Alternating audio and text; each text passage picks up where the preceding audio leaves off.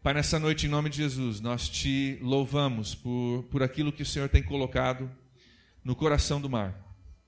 Te louvamos, ó Deus, porque temos o privilégio de ouvir a tua palavra de uma perspectiva diferente, de um ângulo diferente, de um, de um coração, ó Deus, que, no qual o Senhor tem ministrado. Pai, nós pedimos que o Senhor agora prepare o nosso coração para receber da tua palavra aquilo que o Senhor tem é, intencionado para nós nessa noite. Abrimos o nosso coração e pedimos que o Senhor nos ilumine, em nome de Jesus. Amém. Abençoe, irmão. Então é um desafio. A gente geralmente, quando vai ministrar, a gente está acostumado a utilizar o microfone, né? Aí o pastor falou: não, hoje vamos fazer diferente. Eu falei: vamos tentar, né? Glória a Deus por isso. Mas, amados, é, Dentro do contexto de, da atividade que o nosso pastor programou, do entendimento de nós sermos verdadeiramente diferentes, é, estarmos nesse mundo, mas não andarmos segundo o curso desse mundo, né? verdadeiramente nós precisamos entender isso. O que é estar no mundo e não ser do mundo, e sermos diferentes nesse propósito. Tá? Então, Deus colocou no meu coração um texto, e ele é bem interessante, porque ao mesmo tempo que ele dá esse texto ao apóstolo Pedro, que é o texto, você pode dar, colocar para mim lá 1 Pedro, é, 1 Pedro capítulo 4, ao mesmo tempo que Deus revela ao apóstolo Pedro é, toda essa visão e esse entendimento de preparação que o apóstolo Pedro tem e o discernimento através do Espírito Santo de estar tá orientando os irmãos que estão espalhados em vários, vários pontos é, das províncias romanas, tá? Eu vou, eu vou pegar um, um, um, ponto em si do texto do, do texto do capítulo 4, do versículo 7 ao 19. Tá? É um texto um pouquinho extenso, mas é interessante para nós é, podermos entender que aquilo que Pedro, apóstolo Pedro, é, discerniu através do Espírito e orientou os irmãos que estavam nessas províncias, é um texto também que é aplicável ao nosso tempo. E nós vamos saber por quê. Amém? Então diz lá: o fim de todas as coisas está próximo. Portanto, sejam criteriosos e sóbrios. Dediquem-se à oração. Sobretudo, amem-se sinceramente uns aos outros, porque o amor perdoa muitíssimos pecados. Sejam mutuamente hospitaleiros, sem reclamação. Cada um exerça o dom que recebeu para servir aos outros, administrando fielmente a graça de Deus em suas múltiplas formas.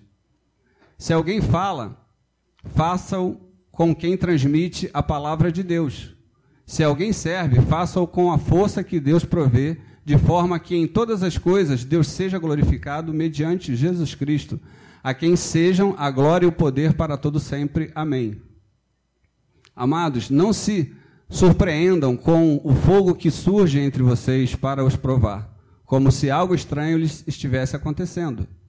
Mas alegrem-se à medida que participam dos sofrimentos de Cristo, para que também, quando a sua glória for revelada, vocês exultem com grande alegria. Se vocês são insultados por causa do nome de Cristo, felizes são vocês, pois o Espírito da glória, o Espírito de Deus, repousa sobre vocês. Se algum de vocês sofre, que não seja como assassino, ladrão, criminoso ou como, como quem se intromete em negócios alheios. Contudo, se sofre como cristão, não se envergonhe, mas glorifique a Deus por meio desse nome. Pois chegou a hora de começar o julgamento pela casa de Deus. E se começa primeiro conosco, qual será o fim daqueles que não obedecem ao Evangelho de Deus? E se ao justo é difícil ser salvo, que será do ímpio e pecador? Por isso mesmo, aqueles que sofrem de acordo com a vontade de Deus devem confiar suas vidas ao seu fiel Criador e praticar o bem. Amém? Então, o texto em si que o apóstolo Pedro ele, ele remete nessa carta, tá? É uma carta com cinco capítulos e nessa primeira carta ele ensina várias coisas. Ele ensina desde andar em santidade, a honrar as autoridades e a não cometer deslizes se nós realmente somos filhos de Deus. Se nós, uma vez, alcançamos a graça de Deus e nos tornamos filhos. Mas como nós nos tornamos filhos? Tem um texto clássico lá em João, primeiro capítulo de João, no verso 12, e eu pedi para ele compartilhar conosco. Ele diz assim: ó, Contudo, aos que receberam, aos que creram em seu nome, deu-lhes o direito de se tornarem filhos de Deus, os quais não nasceram por descendência natural, nem pela vontade da carne, nem pela vontade de algum homem, mas nasceram de Deus. O que, que isso significa? Significa que uma vez eu entrando na presença de Deus através de Jesus, e hoje a celebração da Santa Ceia nos faz claramente o entendimento disso, porque nós acabamos de renovar uma aliança com Cristo, ao qual ele já pagou o preço do nosso pecado. Então, a palavra diz que nós não precisamos mais nos preocupar com determinadas coisas, se refere à salvação, vírgula. O preço foi pago na cruz, mas agora requer algo de mim como filho de Deus. Aí onde nós devemos nos posicionar como filhos de Deus. E o filho de Deus, por sua vez, ele não pode andar de qualquer maneira. Não é verdade? O Filho de Deus tem alguns preceitos a observar para que nós sejamos diferentes nesse mundo que nós vivemos. Porque senão nós seríamos iguais a todos. A palavra de Deus diz que Deus é santo, não é isso? E se Deus é santo, Ele quer que nós sejamos também santos. É o mínimo. Porque nós recebemos, através do sangue de Jesus, da crucificação, a natureza dele, a natureza santa. Isso não é por mérito nosso, mas por mérito do próprio Filho Jesus. Amém? No texto que fala, que dá início a toda essa origem da carta, quando Pedro escreve isso, ele tem uma preocupação. Ele tem uma preocupação porque ele está vendo que coisas sobrevirão ao seu povo, aos seus irmãos. E ele ali é colocado como apóstolo de Cristo, porque ele andou com Cristo. Ele foi doutrinado segundo o discipulado do próprio Jesus. É a importância do discipulado, é nós termos o entendimento do fundamento de fé. Porque se ele não tivesse andado com Jesus, se ele não cresce naquilo que Jesus prometeu, se ele não visse as obras que Jesus fez, ele provavelmente não estaria testificando do Cristo. E nós só testificamos do Cristo porque nós não vemos a Jesus, mas recebemos o Espírito de adoção. Que através, de, que através do sacrifício de Jesus, do nosso crer em Cristo, recebemos a salvação e, e nos tornamos o quê? Participantes dessa herança. Que a palavra nos diz que nós somos herdeiros de Deus e co-herdeiros com Cristo. Amém? Então nós andamos nesse mundo de uma forma cautelosa, vamos dizer assim. Nós, como cristãos, temos que andar no mundo de uma forma cautelosa. Por quê? Porque nós vemos várias coisas diante dos nossos olhos que não só reprovam a Deus, mas muitas das vezes a nós mesmos. E quando não, rep, não reprovam, não são reprovados diante dos nossos olhos, é porque algo está esquisito, né? Algo não está se encaixando. Porque se eu sou filho de Deus, Deus é santo e Ele nos colocou nesse mundo para que nós andássemos não segundo o curso desse mundo, mas para que nós fôssemos luz nesse mundo, então nós temos que andar com a mente daquele que Ele enviou. Quem que Ele enviou? Jesus. Então a nossa mente tem que estar sendo reformulada, tem que estar sendo moldada segundo a mente de Cristo. Amém? Jesus andou sobre essa terra sem pecado. Porém, ele padeceu com todos os nossos pecados. Nenhum de nós aqui somos dignos, se não for através da cruz de Cristo. Amém? No verso 14 de 1 Pedro, no verso 14 de 1 Pedro diz assim: Como filhos obedientes, não se deixem amoldar pelos maus desejos de outrora, quando viviam na ignorância. Verso 15 mas quando, mas assim como é santo aquele que o chamou, sejam santos vocês também em tudo o que fizerem. Então o próprio Deus nos chama a sermos, a sermos santos. nos chama a sermos santos. No verso 16 diz: Pois está escrito: Sejam santos, porque eu sou santo. E muitas das vezes a gente não tem um entendimento dessa palavra santo, ou santidade, ou santificação. Muitas das vezes a gente acaba tendo um entendimento equivocado da expressão santo, porque nós fomos constituídos sobre uma nação que ela tem um contexto extremamente religioso, mas ela não mostra de uma forma é, real às escrituras o que é ser santo. E santo, segundo a tradução judaica, tirado do, do hebraico, vamos dizer assim, né? O, a raiz da palavra de Deus, ela significa kadosh. Santo é kadosh, que significa separado e consagrado. Então, uma vez que nós somos santificados por Jesus, pela fé nele e andamos segundo o propósito que ele estabeleceu para cada um de nós, nós nos tornamos o quê? Separados. Separados do quê? Separados do mundo. Então, aquilo que o mundo faz, aquilo que é bacana, que é legal, que é atrativo para o mundo, não pode ser da mesma forma para os filhos de Deus. Porque se uma vez nós fomos recebidos como filhos de Deus, temos que ter a mente de Deus, mas nós não conhecemos a mente de Deus. Nós conhecemos a mente de Cristo, mas Cristo falou pelo Pai. E Cristo mostrou qual é o caminho a ser seguido. Não é verdade? Porque as escrituras são claras acerca disso. Então esse termo santo, ele serve tanto para Israel, dentro do Antigo Testamento, que ele separou uma nação santa, um povo santo. Ele fez essa seleção dentre tantos povos, ele separou um povo santo, instituiu uma terra santa, um local santo. E dentre as nações gentias, onde nós nos encontramos, ele separou também um povo santo, que somos nós. São todos aqueles que um dia confessaram a Jesus como Senhor e Salvador. Todos aqueles que um dia se declararam verdadeiramente temente a Deus e disseram: Senhor, eu te amo, e por, pelo amor que eu tenho a ti, eu recebo o teu filho na minha vida, porque eu sou pecador e eu preciso dele. Eu preciso do teu favor, eu preciso da tua graça. Eu preciso da tua misericórdia. E Deus, ele é tão, tão amoroso, tão tremendo, vamos dizer assim, que nós podemos chegar diante dele todo quebrado. Quebrado que eu digo não de osso, mas quebrado em pecados.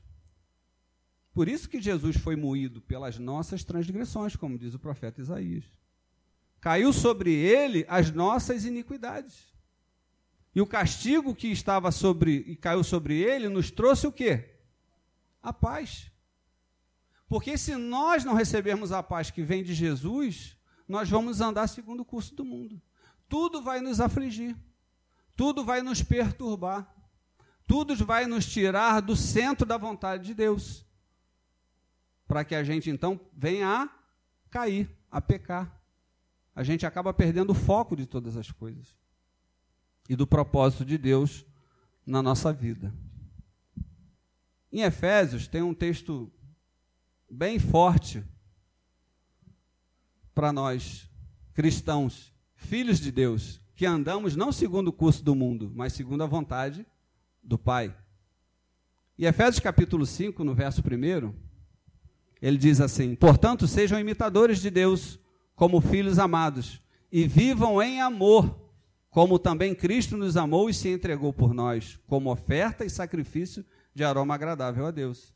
Entre vocês não deve haver nem sequer menção de imoralidade, moralidade sexual, nem de qualquer espécie de impureza, nem cobiça, pois estas coisas não são próprias para santos, não são próprias para separados não são próprias para consagrados. Se nós verdadeiramente somos filhos de Deus, nós temos que observar essas coisas. Verso 4: Não haja obscenidade, nem conversas tolas, nem gracejos imorais, que são inconvenientes, mas ao invés disso, ação de graças. Porque vocês podem estar certos disso: nenhum imoral, nem impuro, nem ganancioso, que é, idólatra, que é idólatra, tem herança no reino de Cristo e de Deus. Então, se eu sou filho de Deus e se eu almejo um dia morar na glória com o Pai, essas coisas não podem fazer parte do meu cotidiano nem do meu vocabulário. Eu preciso excluir isso, eu preciso ter esse entendimento. Porque essas coisas não são agradáveis a Deus. Se nós somos santos, se nós somos separados, nós temos que buscar as coisas do alto e não as coisas da terra. E no verso 7 ele diz: Portanto, não, pratique, não participem com eles destas coisas. 8. Porque outrora vocês eram trevas, mas agora são luz no Senhor. Vivam como filhos da luz. Glória a Deus por isso.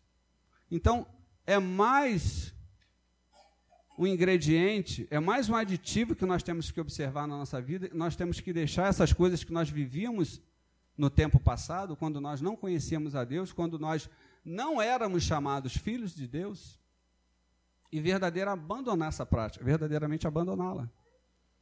E em João, 1 João, capítulo 3, verso 1 e 3, ele diz assim: Vejam como é grande o amor que o Pai nos concedeu, que fôssemos chamados filhos de Deus, e que de fato somos. Por isso o mundo não nos conhece, porque não o conheceu. Olha, ele já diz tudo aqui nesse texto. O mundo não conhece a Deus. Por que, que não conhece a Deus? Porque rejeitou aquele que em ele enviou. Rejeitou a Jesus. Nós só podemos ter comunhão com o Pai através de Jesus. Se nós não temos o Filho, a palavra diz, nós não temos o Pai. Então nós temos que observar essas coisas. No verso 2 ele diz: Amados, agora somos filhos de Deus e ainda não se manifestou o que havemos de ser, mas sabemos que quando ele se manifestar, seremos semelhantes a ele, pois o veremos como ele é. Todo aquele que nele tem essa esperança purifica-se a si mesmo, assim como ele é puro.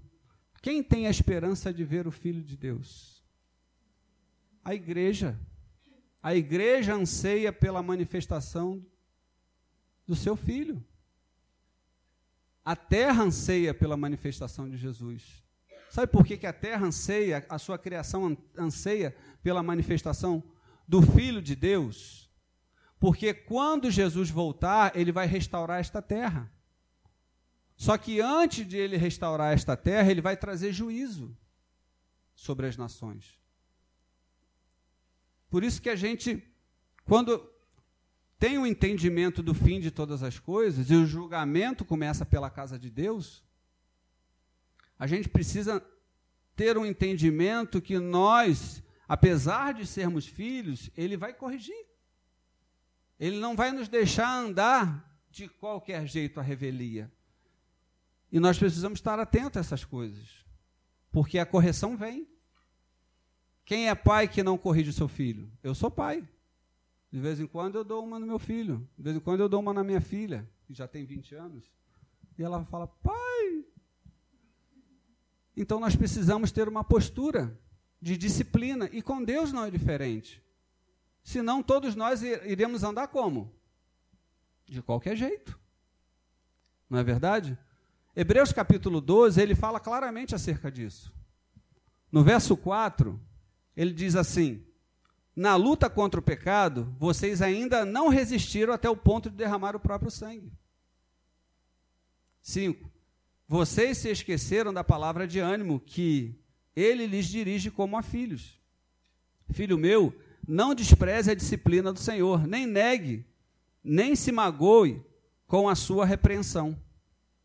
Pois o Senhor disciplina a quem ama e castiga todo aquele quem aceita como filho ele castiga aquele quem ele aceita como filho.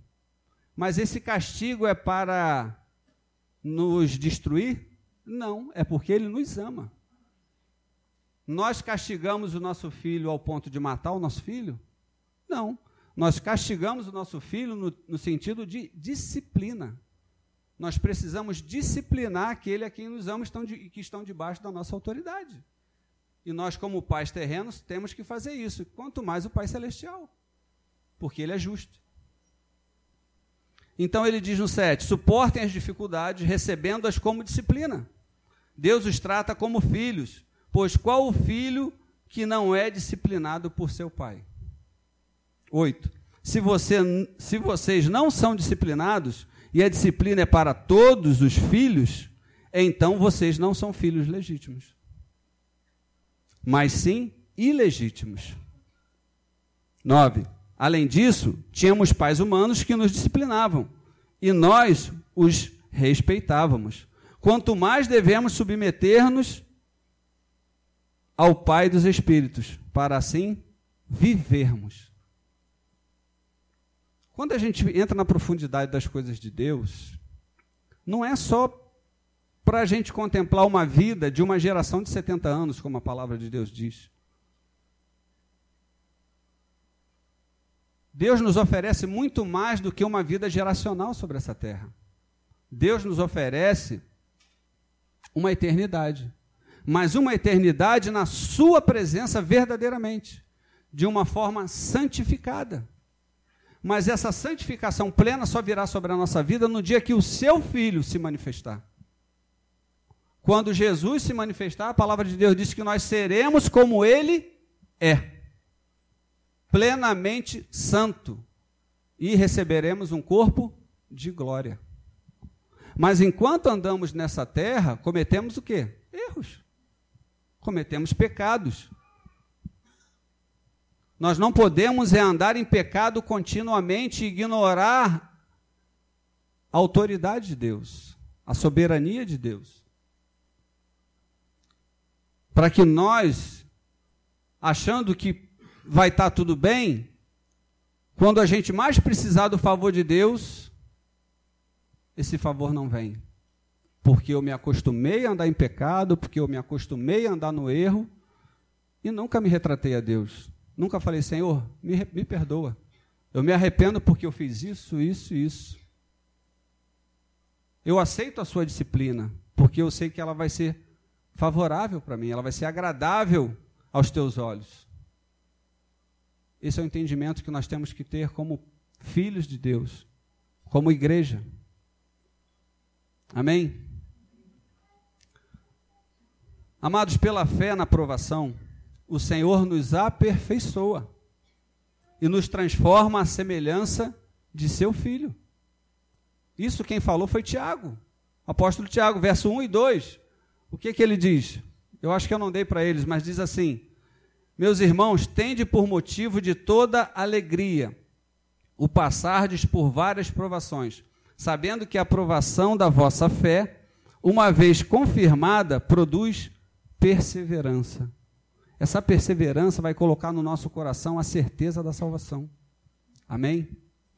Nós, independente de sermos disciplinados por Deus, corrigidos por Deus quando nós falhamos, e é necessário que isso aconteça nas nossas vidas, nós não podemos desfalecer da esperança que vai produzir em nós a certeza da salvação. Amém, igreja? Nós temos que nos agarrar a isso. Porque se uma vez nós confessamos a Cristo como Senhor e Salvador, não vai ser qualquer tropeço que vai nos tirar da presença de Deus, nem perder o favor do Pai. Mas nós temos que entender que precisamos nos achegar a Ele com o coração arrependido. Como é que eu posso dar um presente para o meu filho sabendo que ele cometeu um erro, e se ao menos ele fala assim: Pai, me perdoa porque eu fiz isso, eu fui ingênuo, eu fui burro, eu fui insensato, mas me perdoa, filho, me perdoa, pai. É claro que eu vou perdoar, é claro que eu vou abraçar. E depois, com o coração massageado, a gente faz o quê? Abre a mão em benefício do filho. E com o pai não é diferente, ele gosta de ser adorado. Ele gosta que nós o busquemos verdadeiramente. Ele gosta de ouvir a nossa voz.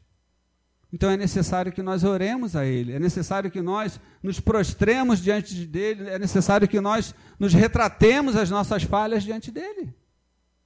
Para que verdadeiramente nós andemos nesse, nesse mundo corrompido, pecaminoso, porque a palavra diz que o mundo jaz no maligno. E se o mundo jaz no maligno, o que, que eu aproveito desse mundo?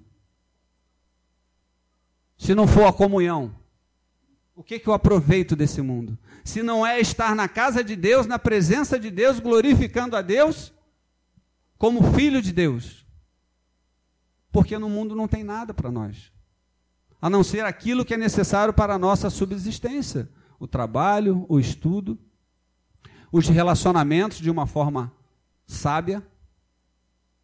É o que tem no mundo. Mas se nós só olharmos para o mundo e não nos atentarmos àquilo que Deus quer nos ensinar na Sua palavra, nós vamos ser enganados, nós vamos ser seduzidos, nós vamos nos afastar da presença do Pai. E isso não é bom para nós. Não é bom. Sabendo que não estando em pecado, está em tribulação, provação ou aflição, produzindo processo de crescimento espiritual. Então, muitas das vezes, a gente passa um momento de tribulação, de aflição, de tentação, porque nós estamos em pecado. Mas a gente pode viver essas situações não estando em pecado também. Porque o pecado, ele não é necessariamente para nos provar. O pecado é para nos tentar. Mas o Senhor, ele fala que ele não dá nenhuma tentação, né? Ao qual nós não podemos, podemos suportar. Nós temos o Espírito de Deus. Se nós temos o Espírito de Deus, nós somos fortes no Senhor. Porque a palavra diz que a carne é fraca, mas o espírito está forte. E a palavra também me instrui que se eu me sujeito a Deus, em Tiago capítulo 4, versículo 7, se eu me sujeito a Deus, eu consigo resistir ao diabo. Então, eu tenho que trazer isso para a minha vida. E andar como filhos de Deus, obedientes, com entendimento da vontade dele. Para que eu possa romper, para eu possa pular as barreiras que me são colocadas pelo mundo, porque o mundo tenta nos derrubar. O mundo tenta nos paralisar. E aí, quando eu me sinto fraco, quando eu acho que eu não tenho solução, muitas das vezes eu só consigo recorrer ao irmão, ao pastor, à pastora. Não, amados, recorra primeiramente ao Senhor. É claro que toda orientação, toda instrução, ela é bem-vinda na nossa vida. Mas o primeiro que vai sinalizar aquilo que nós devemos fazer é o Senhor, quando nós nos dobramos de joelho diante dele. Quando nós nos dobramos diante, diante dele de joelho, verdadeiramente ele nos socorre, ele estende a sua mão, porque os ouvidos dele não estão fechados para nós, nem os seus olhos fechados, nem a sua mão recolhida. Se nós verdadeiramente nos prostrarmos diante do Senhor e clamarmos: Senhor, me ajuda me ajuda porque eu fiz besteira, porque eu pequei, mas eu preciso de ti. Me perdoa. Esse é o papel de filhos. E se nós somos filhos carnais e não temos má relação com nossos pais, precisamos acertar isso também. Porque se nós não conseguimos ter um relacionamento decente com pai e mãe, sendo filhos carnais, como é que teremos um relacionamento digno de arrependimento, gerando frutos na nossa vida, se nós, com Deus, se nós não fazemos isso com o nosso pai, com a nossa mãe, com o nosso irmão? Perdoe o seu irmão. Peça perdão ao seu irmão. É isso que Deus quer de nós como filhos, andar na contramão do mundo. Estarmos no mundo, mas não vivermos como, como o mundo vive para que nós possamos verdadeiramente alcançar aquilo que ele nos prometeu. E o verso 20, 23 do capítulo 5 de 1 Tessalonicenses diz assim: Que o próprio Deus de paz os santifique inteiramente em todo espírito, alma e corpo de vocês, e seja conservados irrepreensível na vinda do nosso Senhor Jesus Cristo. 24. Aquele que o chama é fiel e fará isso. É Ele quem vai nos tornar santos. Não somos nós. Porque por nós, mesmos, nós não conseguimos. Mas a santificação de Deus só virá sobre nós quando nós verdadeiramente reconhecermos que somos pecadores. Senhor, eu sou teu filho? Sou. Eu sou a igreja de Cristo? Sou mas eu sou um pecador ainda porque eu estou nessa terra, eu estou nesse mundo. E eu não quero andar segundo o curso desse mundo, mas às vezes eu ainda ando. Eu às vezes ainda faço coisas que o mundo sugere para mim. Eu às vezes ainda olho para as coisas que o mundo me sugere. Deus quer ouvir isso de você, amados. Deus quer te receber verdadeiramente como filhos. Sabe por quê? Porque Ele tem algo preparado para mim e para você. Tem algo preparado para mim e para você, que é melhor do que estar aqui nesse mundo por um tempo. É algo muito mais sublime. Os nossos olhos não viram, diz a palavra. Os nossos ouvidos não ouviram. E não penetrou no coração do homem aquilo que ele tem preparado para aqueles que o amam. Nós não conseguimos dimensionar esta palavra, porque a nossa mente é tão pequenina que nós não conseguimos observar aquilo que Deus tem preparado no céu. E se nós andarmos nessa terra, olhando para essa terra, a gente não encontra com o Senhor. A gente não sobe, porque a gente não consegue alcançar a redenção, porque quando ele vier, ele quer transformar os seus filhos. E precisamos olhar para ele. Em Filipenses 3:20 diz assim: "Mas a nossa cidade está nos céus, de onde também esperamos o Salvador, o Senhor Jesus Cristo. A nossa cidade, a nossa pátria está no céu. Nós estamos nesse mundo, mas não somos desse mundo. Caminhamos não pelo curso desse mundo, mas pela vontade de Deus. Pela graça que abunda em nós. E onde nós caminharmos, nós temos que manifestar a glória de Deus em nossa vida. A palavra do Senhor diz que nós temos que ser sal e luz nessa terra. E não trevas, porque o mundo já está em trevas. Precisamos nos deixar que o Senhor nos transforme à imagem e semelhança do seu filho para que nós alcancemos o seu favor. E então ele dirá: O rei aos que estiverem à sua direita, vinde benditos de meu Pai, possuí por herança o reino que vos está preparado desde a fundação do mundo. Mateus 25, 33 e 34. Amados, quem quer herdar o reino de Deus? Quem quer, eu vou perguntar de novo, igreja, quem quer herdar o reino de Deus? Amém. Amém. A minha mão está levantada. Eu quero herdar o reino de Deus. Porque isso aqui, amados, é passageiro. Isso aqui é passageiro. Se nós continuarmos andando aqui só olhando para baixo, a gente tropeça e cai. Achando que a gente vai ter sustentação no que a gente está olhando para o chão. Mas não é o chão que nos dá sustentação. É o Salvador quem nos dá sustentação, porque Ele é a rocha. Ele é a rocha onde nossa fé está firmada. Amém? Nessa hora eu queria trazer a reflexão da igreja. Trazer a reflexão: será que nós temos andado nesse mundo como filhos de Deus? Ou será que, mesmo sendo filho de Deus, nós temos andado desgarrados?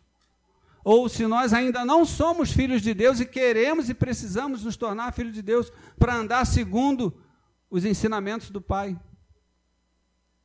que nós possamos buscar isso dentro de nós, esse entendimento, e lançar a luz das Escrituras, para que verdadeiramente sejamos transformados. Eu queria pedir à igreja para ficar de pé nessa hora. Queria pedir o pastor André para estar aqui conosco.